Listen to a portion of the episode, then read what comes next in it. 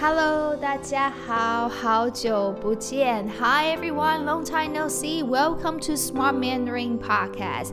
欢迎回到我的 播客 Podcast。我是你们的老师 Katrina, your teacher Katrina.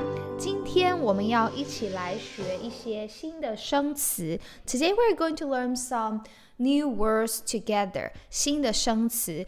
那这些生词都是初学者的生词。These vocabularies are all for beginners，初学者。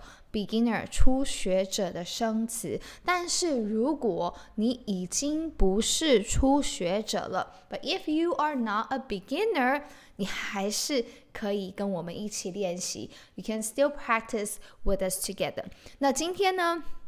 我会给你们一些啊、初学者的生词，但是呢是比较随机的生词。Today I'm going to give you some beginner vocabulary, but uh, very random vocabulary，非常随机，随机就是 random，OK，、okay? 随机的生词。And we're going to learn how to make sentences with the words together。那我们今天呢要一起用这些生词造句。 一起 together 用这些生词造句，use the these vocabulary and make sentences 造句。好，and also 还有哈，就是 if you want to download the uh, PDF worksheet of this podcast, feel free to click the link below. 你可以点下面的链接，点下面的链接，click the link below and then download the PDF file for free. 你可以下载我们的 PDF，免费的 PDF，免费 free of charge，免费，so 免费的 PDF。好，那我们就开始吧。Let's get started。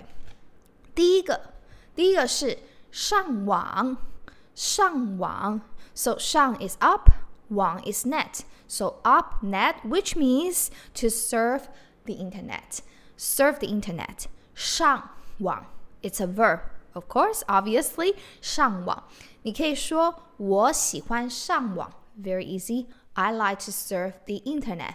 我喜欢上网 I like to surf the internet. Or 我每天上网 I surf the internet every day. Remember, people and time and action. 我 subject and time 每天。 上网 the action 上网，我每天上网。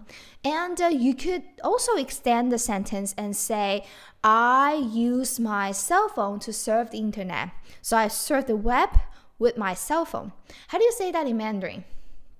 I will give you three seconds to think about it. 想一想 think about it. 想一想一秒两秒三秒 one, two, three second. Okay, so if you want to say, I use my cell phone to surf the internet, you could say, 我用手机上网。我用，OK，用 to use 手机 cell phone 上网 surf the net。我用手机上网。Of course, if you want to say I use computer to surf the internet, you could say 我用电脑上网。 我用电脑上网。That's the verb to surf the internet. How about internet in Mandarin Chinese? That would be 网路. It's very interesting. 网路,网 is web and 路 is road. So web road is internet. 网路, which is a noun. 网路. Okay, you could say the my internet is very fast. How do you say this in Mandarin Chinese? That would be 我的网路很快，我的网路很快。Okay, my internet is fast. 我的网路很快。Okay? Or if you want to tell people that my internet here is a bit slow, how do you say this in Mandarin Chinese? Okay, when you are thinking things in Mandarin Chinese to say, Throw out keywords first without thinking about the word order, and then organize your thoughts again to, uh, you know, reframe your sentences. Okay, so how do you say my internet here is a bit slow? And in Mandarin, we would say 我这里的网路有点慢。 Okay, I will say again, or you can repeat after me.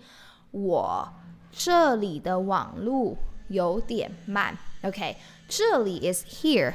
我这里的网路 so the internet here on my place or my side 我这里的网路有点慢 a bit slow 有点慢 Alright, the next new word 下一个生词 is 请客请客请 is to treat 客 is 客人 like customer so 请客 is to treat somebody for a meal, mostly for a meal, 请客. And you could just say, 今天我请客. It's my treat today. 今天我请客. It's my treat today, okay? So 我请客 is my treat. So if you're eating with your friend, people, 跟朋友吃饭，OK? Eat with friends, 跟朋友吃饭，你可以说，you could say, Hey, 今天我请客。Today it's my treat, okay? Or you could say 今天谁请客 Who's treat today? Who's treating us the meal today? Today 今天 谁请客 Or you know sometimes you're eating with friends and uh, you want to say oh 我请客 it's my treat and the other person say 不不不不不我请客 no no no no no it's my treat in this case I would say 好这次你请客下次我请，这次你请客，下次我请。这次 this time，这次你请客，it's your treat this time。 下次 next time 我请，so I omit the next word 客。下次我请客，but the context is given, so you could say 下次我请，or you could say 下次我请客。So 请客，so my treat, okay? 请客。Um, if you want to say thank you for like being more specific, treating someone for something, you use the word 请.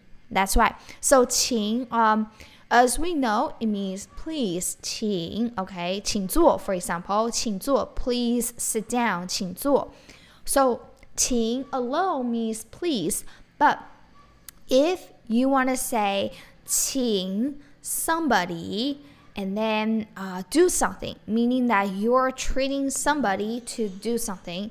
For example, 我请你看电影. I treat you. In this case, 请 here is I treat. 我请你. I treat you. 看电影. So watch movie. 看电影. So the action, I'm treating you to do this action, watch movies. Okay, so 我请你看电影，I'll treat you to a movie. 我请你看电影，or 我请你吃饭，I treat you to a meal. So 吃饭 is a verb to eat rice or to eat a meal, right? So 我请你吃饭，I treat you to a meal. Or 我请你喝珍珠奶茶，I treat you to a bubble tea. 我请你喝 to drink 珍珠奶茶。So remember, somebody is treating another person doing something means somebody pays for something. Okay，我请你喝珍珠奶茶。 Alright, that is all for today. 今天就到这里，谢谢你们的收听。Thank you for listening. If you like this podcast, make sure to let me know in the comment. 如果你喜欢这个 podcast 呢，要让我知道，在下面留言，leave a comment below. And I'm thinking about having a Zoom coaching section teaching what I have in my podcast, teaching vocabulary and teaching students how to use daily vocabulary into conversation, daily conversation. So if you're interested in it, let me know also in the comment or give me some suggestions in my Instagram and shoot me a DM on my Instagram at the Smart Mandarin Katrina Lee on my Instagram or just shoot me an email support at smartmandarin.co, support at smartmandarin.co. And don't forget to download this PDF worksheet of this podcast. The link is in the description.